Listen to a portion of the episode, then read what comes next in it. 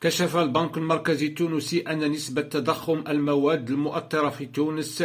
يمكن أن تسجل ارتفاعا تاريخيا سنة 2023 ببلوغها 15.5% مدفوعة بأسعار هذه المواد وكذلك بإلغاء الدعم عن المحروقات على أن يتراجع التضخم إلى 12.8% العام المقبل وأضاف البنك في أحدث نشرة له عن التطورات الاقتصادية والنقدية والآفاق على المدى المتوسط أن هذا الارتفاع يأتي بعد أن بلغت نسبة تضخم المواد المؤطرة سنة 2022 قرابة 6.3% فقط. وأرجع البنك هذا الصعود بالخصوص إلى ارتفاعات متوقعة لأسعار المواد المؤطرة في قطاع الأغذية والطاقة والخدمات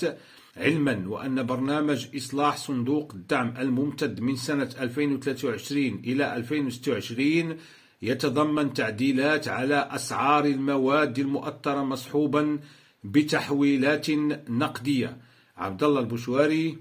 ريم راديو نواكشوط.